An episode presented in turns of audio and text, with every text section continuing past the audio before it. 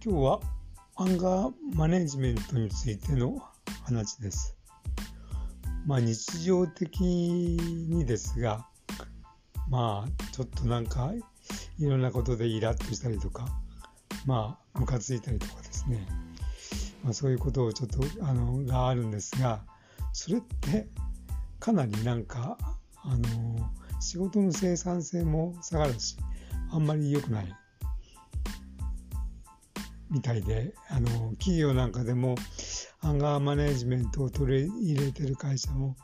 あるようです。ということでですね、まあ、怒りというあのその怒りをどういうふうにこうちょっと捉えたらいいかっていうとやっぱり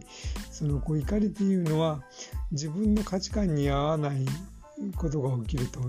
あの怒りって出てくるんですよね。そのこう何々はどうすべきなのにどうしないとかうん、まあなんていうんですかね。あの会社には遅刻するべきではないけど遅刻してくる人がいるとなんか怒りを感じるとかですよ。そうするとその相手に対してあのこう遅刻したらダメだとこうなんか文句を言いたいというか怒りを感じるんですがそういうこうコミュニケーションの方法ってあんまり良くなくってあのその怒りをですねどうやってその相手に伝えるかっていうのも一つのこうポイントであのまあその伝え方としてはあの相手に対してあなたがこう遅刻してくると私はちょっと私の予定も狂ってしまって困るんですよねみたいな感じで。まあそのこう言い方も相手あの主語がその相手になってしまうとあのこう良くなくて、まあ、自分が困るみたいなこといいようにこうあの表現を変えるとあのまあいいみたいな感じですよね。えー、まあそういうことでこ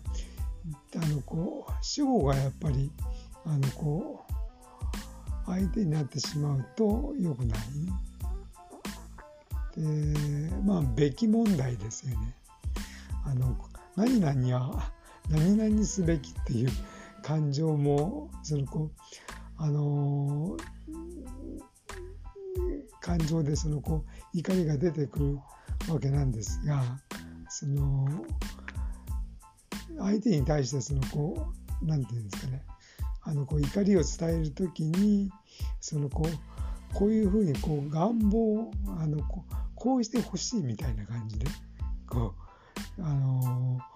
ー、伝えるとあのその人間関係がうまくというようなことがあるのでまあ私もちょっとあのアンガーマネジメントについてちょっと昨日あのネットでちょっとこう検索して調べただけなのでそんなにこう詳しくはないわけですがまあそういうことをするとあのそういう何ですかねあの考え方とかそういうのを取り入れていくとちょっと日常的にですねより良い生活を送れるんじゃないかと思いました。